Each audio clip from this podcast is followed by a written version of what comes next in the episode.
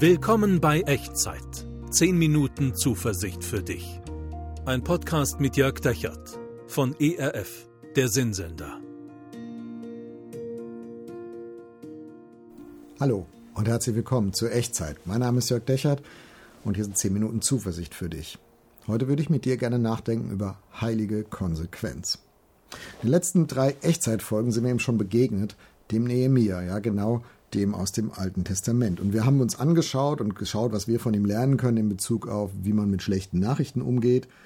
Wir haben uns angeschaut, wie er selbst ganz unerwartet zum Werkzeug eines Neuanfangs wird, für den Gott für sein Volk geplant hat. Dann haben wir uns angeschaut, wie Nehemiah mit Gottes Hilfe den Stier in seinem Leben mit in, an den Hörnern packt und ganz unerwartet den Goodwill eines absolutistischen Herrschers bekommt. Und in der letzten Folge haben wir darüber nachgedacht und uns angeschaut, wie er seinem Volk hilft, sich nicht länger als Opfer der Umstände zu fühlen, sondern die Möglichkeiten zu nutzen für eine bessere Zukunft, die sie so in sich tragen und bei sich haben. Und heute, heute besuchen wir Nehemiah ein viertes und letztes Mal bei seinem Projekt, aber heute schauen wir uns an, wie er eine Reihe von Rückschlägen verarbeitet, die er einstecken muss. Und was wir von Nehemiah lernen können, wenn wir so in den Herausforderungen, in den Herausforderungen unseres Lebens stecken und wenn wir mit Rückschlägen zu kämpfen haben. Denn eins ist klar, wenn du auf dem Weg in eine bessere Zukunft bist, dann ist es sehr wahrscheinlich, dass du früher oder später mit Rückschlägen wirst umgehen müssen. Also, bei Nehemiah gab es gleich eine ganze Reihe und ähm, ich spule ein bisschen vor durch die Geschichte, damit wir an einer ganz entscheidenden Stelle heute ankommen und die uns genauer anschauen können. Also beim Vorspulen kommen wir an Rückschlag Nummer 1 vorbei, der Widerstand der Nachbarvölker. Das finden wir in Nehemiah in Kapitel 3 so als die umliegenden Nachbarvölker, Nachbarstämme bemerken, was Nehemiah da vorhat, also die Stadtmauern wieder aufbauen, den Tempel wieder aufbauen, Jerusalem wieder ähm, zu einer geschützten Stadt zu machen, da fangen sie an, Nehemias Leute zu bedrohen. Also richtig militärisch zu bedrohen. Und Nehemiah muss Wachen aufstellen, muss einen Teil seiner, seiner Mannschaft einteilen, sagen, also die eine Hälfte mauert und die andere Hälfte, die steht jetzt hier Wache. Zum Schutz für alle. Und ich glaube, das ist so, wenn du anfängst, deinen Weg in eine bessere Zukunft zu gehen, dann wirst du nicht nur Beifall ernten, sondern auch Widerstand und manchmal sogar von Nachbarn, also von Menschen, die dir nahe sind und die dich eigentlich auch anfeuern könnten, aber sie tun es nicht. Sie versuchen dir aus irgendwelchen Gründen auch die Geschichte kaputt zu machen. Nemir hat das erlebt. Rückschlag Nummer eins. Rückschlag Nummer zwei. Der Streit unter den eigenen Leuten. Also Wiederaufbau in Krisenzeiten, das war für alle eine Belastung. Das Geld war knapp, das Essen ist knapp. Und manche suchen jetzt in dieser Situation ihren Vorteil draus zu schlagen auf Kosten ihrer eigenen Nachbarn, ihrer eigenen Leute. Andere geraten dafür unter die Räder und es entsteht Streit und Zwietracht in der Truppe. Also da gibt es eine Teilung, die Schere zwischen Arm und Reich geht immer weiter auf, zwischen denen, die mächtig sind und denen, die nicht so viel Macht haben. Und Nehemiah muss hier mächtig intervenieren, muss den Reichen ins Gewissen reden und sie erinnern, Leute, wir sitzen alle in einem Boot. Wenn wir anfangen, gegeneinander zu arbeiten, dann werden wir es auf keinen Fall schaffen. Diese Herausforderung, in der wir drin sind, dieser Weg in eine bessere Zukunft, der ist so schwierig, wir schaffen es entweder alle zusammen oder gar nicht. Und vielleicht kennst du das auch, wenn du mit anderen zusammen unterwegs bist auf dem Weg in eine bessere Zukunft, vielleicht als Familie oder in deiner Kirchengemeinde oder im Job, in, in, an deiner Arbeitsstelle, dann wird Streit auch nicht ausbleiben, weil es einfach eine Belastungssituation für alle ist. Und dass der Streit auftritt, das ist verständlich und das ist auch noch normal und das ist auch keine Katastrophe, aber ihn eskalieren zu lassen, das ist in der Regel eine Tragödie. Das kann den Rückschlag so vergrößern, dass das ganze Projekt kippt und nicht mehr über die Zielgerade kommt. Also Nehemiah hat das als Rückschlag erlebt, konnte es gerade noch abwenden. Und jetzt kommt Rückschlag Nummer drei. Und den schauen wir uns jetzt ein bisschen genauer an. Rückschlag Nummer drei. Nachdem die Feinde von Israel also mit ihrer offenen Aggression nicht weitergekommen sind und nachdem das Volk sich auch nicht spalten lässt und Nehemiah es schafft, sie alle beieinander zu halten und ihnen klarzumachen, dass sie alle in einem Boot sitzen, da versuchen es die Feinde mit Entmutigung der Führungskräfte, in dem Fall mit Nehemiah selbst. Und sie fangen an, auf ihn zu schießen, und zwar auf eine ganz hinterhältige Tour. Und die schauen wir uns jetzt zusammen an. Also Altes Testament, Buch Nehemiah, Kapitel 6, die ersten zwei Verse. Und als Sanballa, Tobia und Geshem, der Araber und unsere anderen Feinde erfuhren, dass ich die Mauer gebaut hatte und keine Lücke mehr darin war, wiewohl ich die Türen zu der Zeit noch nicht in die Tore gehängt hatte, ja, und was dann passiert, das erzähle ich dir gleich. Da machen wir mal kurz Stopp. Wir nehmen mal den Status in den Blick, wie weit ist denn das Projekt von Nehemiah gedehnt? Also die Bauarbeiten sind fast abgeschlossen. Die Mauer ist aufgebaut, die Tore sind da, aber sie sind noch nicht zu, also die Türen fehlen noch. Letzte Chance für die Feinde, den Erfolg von Nehemiah tatsächlich zu verhindern. Und in den letzten Kapiteln, wenn man das so ein bisschen liest in der Bibel, dann tauchen immer wieder dieselben Namen auf, immer wieder dieselben Typen, die versuchen, das Projekt zu sabotieren. Sanballat, Tobia, Geshem. Und vielleicht kennst du das von deinem Leben auch, aus deinen aus deinem Weg in eine bessere Zukunft, aus den Rückschlägen und Widerständen. Manchmal sind es immer dieselben Menschen, die irgendwie Knüppel zwischen die Beine werfen. Und man fragt sich, was treibt die eigentlich? Warum machen die das? Es sind immer dieselben Leute in der Familie, am Arbeitsplatz, in der Gemeinde, in, im Verein, wo auch immer du das erlebst. Du kommst irgendwie mit allen klar, aber da ist diese Frau oder da ist dieser Typ und die irgendwie ist da ständig Widerspenstigkeit und das ständig Widerspruch. Und es ist dein Sanballat, dein Tobir oder dein Geshem. So war das bei Nehemiah auch. Also, er hat die Mauern fast wieder, äh, die Mauern sind aufgebaut, die Tore sind da, die Türen sind aber noch nicht zu. Und als die Feinde das erfuhren, Vers 2, sandten Sanballat und Geshem zu mir und ließen mir sagen, komm und lass uns zusammenkommen in Kefirim im Tal Ono. Klingt ein bisschen orientalisch, muss ich erklären. Dahinter steckt hier das Prinzip der Gastfreundschaft. Also komm und lass uns treffen. Das ist nicht so eine Terminanfrage, wo du, wo wir heute du und ich sagen würden, ja, habe ich Zeit, habe ich keine Zeit, ist Ne, letztlich hängt da nicht viel dran. Nee, in der orientalischen Kultur der Gastfreundschaft ist das eine Einladung, die du eigentlich nicht ausschlagen kannst. Also es war für die Leute völlig klar, man ist gastfreundlich und man nimmt Gastfreundschaft auch an. Und alles andere ist eine Beleidigung und löst eine Krise aus. Also als sie sagen, komm und lass uns zusammenkommen, ist das eine Bitte, die Nehemiah eigentlich nicht ausschlagen kann in der damaligen Kultur. Also da geht es um Gastfreundschaft, ist eine Frage der Ehre und sie spielen diese Karte. Und sie sagen, hey Nemia, wir sind gastfreundlich, komm zu uns. Klammer auf, und eigentlich kannst du das nicht ablehnen. Und man kann jetzt rein geheimnissen, was sie damit meinen. Vielleicht meinen sie mit, hey Nemia, lass uns vergessen, was zwischen uns war, lass uns treffen, lass uns reden, lass uns einfach mal Gemeinschaft haben. Wie könnte Nehemiah das ablehnen? Aber Nehemiah durchschaut das Kalkül und er verstößt gegen die Regeln seiner Kultur. Ich lese weiter in Vers 2. Sie gedachten mir aber Böses anzutun, ich aber sandte Boten zu ihnen und ließ ihnen sagen, ich habe ein großes Werk auszurichten, ich kann nicht hinabkommen. Das Werk würde liegen bleiben, wenn ich davon abließe und zu euch hinabkäme. Nehemiah trifft eine Entscheidung. Ich enttäusche die Regel der Gastfreundschaft, um meine Vision und meinen Auftrag nicht zu enttäuschen. Ich kann jetzt nicht beidem gerecht werden. Ich kann nicht meinem Weg in eine bessere Zukunft gerecht werden und eurer Erwartung, dass ich jetzt hier eurer Gastfreundschaft folge und mich mit euch treffe. Also eins von beiden muss ich enttäuschen und ich nehme mir, entscheide mich da, dazu, den Weg beizubehalten, den Weg weiterzugehen und euch zu enttäuschen, die ihr mich eingeladen habt. Manchmal gibt es etwas, was nur du tun kannst. In Nehemiahs Fall war das, den Wiederaufbau von Jerusalem zu leiten. Und wenn du es nicht tust, dann tut es niemand. Und das sollten wir uns immer wieder bewusst machen, wenn wir auf dem Weg sind in eine bessere Zukunft, dass du und ich, dass wir das tun sollten, was nur wir tun können. Weil wenn wir es nicht tun, dann tut es niemand.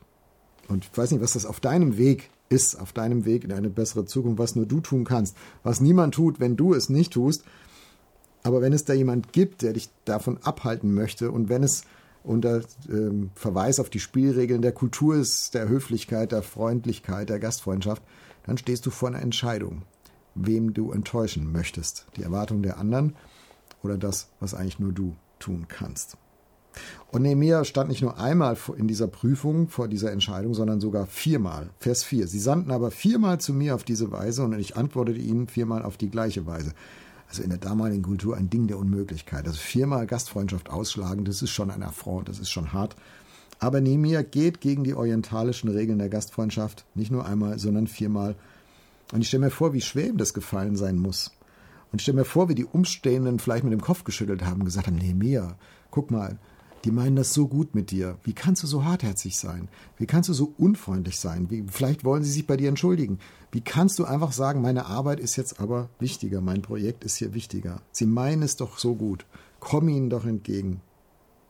Aber für Nehemia ist seine Konsequenz eine heilige Verpflichtung. Ich will das tun, was nur ich tun kann und wozu Gott mich hier berufen hat. Und Achtung, da steckt kein Patentrezept drin. Also es gibt auch eine ganz unheilige Sturheit. Und da sind auch manchmal fromme Leute nicht ganz außer Gefahr, äh, in dieser unheiligen Sturheit unterwegs zu sein. Es ist kein Pauschalratschlag. Es gibt viel zu viel Verbohrtheit in dieser Welt, auch unter Berufung manchmal auf geistliche Argumente und auf Gott. Aber es kann richtig sein und es kann wichtig sein, in dieser einen Sache konsequent zu bleiben, die deinen Weg in eine bessere Zukunft maßgeblich beeinflusst. Du musst tun, was nur du tun kannst, weil wenn du es nicht tust, dann wird es niemand tun. Sanballat nimmt viermal diese Absage von Nehemia hin und dann eskaliert er. Er macht es öffentlich und jetzt, jetzt wird es persönlich, jetzt geht er unter die Gürtellinie, jetzt greift er Nehemia persönlich an. Vers 5. Da sandte Sanballat zum fünften Mal sein Diener zu mir mit einem offenen Brief in seiner Hand. Darin war geschrieben, unter den Völkern hört man, und Geshem hat's gesagt, dass du und die Juden abfallen wollt und dass du darum auch die Mauer baust und dass du ihr König werden willst. Und du hättest dir Propheten bestellt, die in Jerusalem von dir ausrufen und sagen sollen, er ist der König in Juda. Nun, solche Worte werden vor den König kommen, so komm nun und lass uns miteinander Rat halten. Das ist jetzt eine ganz fiese Nummer. Hier zeigt sich jetzt, dass die Gastfreundschaft von Sanballat nur vorgespielt war, nur Manipulation war. In Wirklichkeit wollte Sanballat dem Nehemiah von seiner Verantwortung weglocken. Und wenn Weglocken eben nicht funktioniert, vielleicht tut es ja Rufmord. Das ist das, was er jetzt tut. Und er sammelt alles an Vorwürfen, die geeignet sind, Nehemiah unmöglich zu machen. Und er wirft ihm vor, und zwar in einem offenen Brief, also es können alle wissen, er streut dieses Gerücht, der Nehemiah, der plant eine Rebellion gegen den König in Babylon. Der Nehemiah will selber König werden in Jerusalem. Das ist der Grund, warum er dieses Projekt vorantreibt. Das ist der Grund, warum er sich nicht mit uns treffen will.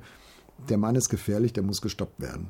Und es wird sicher vor den König in Babylon kommen. Also er zieht alle Register um, Nehemiah zu bedrohen. Und er versucht es mit Erpressung. Wir werden nicht vor dem König anschwärzen, sagt er durch die Blume, es sei denn, du kommst und redest mit uns. Es sei denn, du kommst und lässt dich auf uns ein, verhandelst mit uns.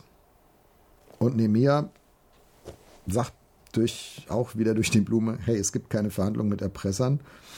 Ich bleibe konsequent, ich tue weiter das, was nur ich tun kann, auch auf die Gefahr hin, dass dieser Streit eskaliert und vor den König kommt. Also hier ist die Antwort, die Nehemiah damals gegeben hat, Vers 8. Ich sandte hin zu Sanballat und ließ ihm sagen, nichts von dem ist geschehen, was du da sagst, also alles Fake News, und du hast es in deinem Herzen ausgedacht. Denn sie alle wollten uns furchtsam machen und dachten, sie sollen die Hände abtun von dem Werk, dass es nicht fertig wird. Da stärkte ich desto mehr meine Hände. Also Nehemiah durchschaut, das, was Sanballat und seine Kompagnons da planen, ist, die wollen eigentlich nur verhindern, dass diese Stadt fertig wird, dass die Tore geschlossen werden und dass Jerusalem wieder eine geschützte Stadt wird. Und ihnen ist jedes Mittelrecht auch das des persönlichen Angriffs.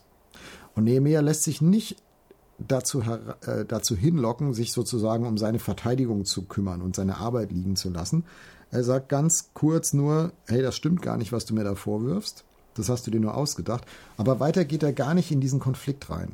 Weiter ist er gar nicht darum bemüht, sein Ansehen irgendwie zu retten und den, den anderen Leuten um den Umständen zu erklären, dass es doch nicht so ist, wie der Sanballat sagt, sondern er sagt, nee, ich bleib bei meinem Projekt. Ich tue weiter das, was nur ich tun kann. Also er lässt sich nie auf Verhandlungen ein, ändert nicht sein Ziel ab, er kümmert sich nicht allzu sehr darum, persönlich gut dazustehen. Nein, er stärkt seine Hände. Das ist wieder so ein Lutherdeutsch für, er vergrößert seine Entschlossenheit, das Ding zu Ende zu führen. Und auch das ist kein Pauschalrezept, kein Patentrezept. Ähm, es gibt persönliche Angriffe und Mobbing, die darfst du nicht akzeptieren. Das ist hier nicht der Aufruf dazu, alles mit dir machen zu lassen. Es ist nur der Aufruf dazu, dich nicht auf Schlachtfelder ziehen zu lassen, die eigentlich gar nicht deine Schlacht sind. Hier geht es darum, dass jemand neben mir abbringen wollte von seinem Weg zu einer besseren Zukunft durch falsche Freundlichkeit und, als das nicht funktioniert, durch eine manipulative Feindschaften durch Unterstellungen. Und Nehemiah lässt beides links liegen. Die falsche Freundlichkeit und auch die falschen Unterstellungen. Und das macht diesen Moment zu einem Moment der heiligen Konsequenz. Er sagt, ich bleibe bei dem, was nur ich tun kann. Und das muss ich tun. Und das ist meine Frage in dieser Echtzeitfolge an dich. Was ist das, was nur du tun kannst? Und das, wenn du es nicht tust, niemand tut. Was ist dein Weg in eine bessere Zukunft? Und bist du bereit, falsche Freundlichkeit links liegen zu lassen und dich auch nicht durch persönliche Angriffe in so eine manipulative Feindschaft reinziehen zu lassen, sondern treu und klar bei dem zu bleiben, was du tun solltest und wo du gerade dran bist? Ich würde gern für dich beten, dass du diesen Kurs ganz klar weiter verfolgen kannst. Und wenn du magst, ja, dann kling dich gerne ein in die Worte, die du mich beten hörst und mach so zu deinem eigenen Gebet. Und ich glaube, Gott wird dir den Rücken stärken und wird gerne weiter mit dir diesen Weg gehen. Wir beten. Gott, da ist diese Sache, wo ich gerade dran bin, das, was mich in eine bessere Zukunft tragen soll und tragen wird. Da gibt es das, was ich meine erkannt zu haben von dir her, dass nur ich das tun kann und dass ich das tun soll. Und du siehst auch die Dinge und die Leute, die mich versuchen davon wegzuziehen. Sei es durch falsche Freundlichkeit, sei es durch Manipulation, durch Intrigen. Ich bitte dich, dass du mir hilfst, konsequent zu bleiben und weiter das zu tun mit deiner Hilfe, was nur ich tun kann. Amen. Hey, lass dich nicht abbringen von deinem Weg in eine bessere Zukunft. Nicht durch falsche Freundlichkeit, nicht durch Manipulation, nicht durch Intrigen. Tu weiter das, was nur du tun kannst. Vielleicht hast du Lust, mir davon zu schreiben, was das in deinem Fall ist und in welchen, in, in welchen Ablenkungen du da gerade so drin steckst und was du so erlebst. Schreib mir gerne unten in die Kommentare oder per E-Mail an echtzeit.erf.de. Ich würde mich freuen, von dir zu hören. Und ich möchte dich gerne segnen. Ich möchte den Segen Gottes mitgeben auf deinem Weg in eine bessere Zukunft. Der Herr segne dich und behüte dich. Der Herr lasse sein Angesicht leuchten über dir und sei dir gnädig. Der Herr erhebe sein Angesicht auf dich und schenke und bewahre dir seinen Frieden. Amen. Das war Echtzeit. Zehn Minuten Zuversicht für dich. Ein Podcast mit Jörg Dechert von ERF, der Sinnsender.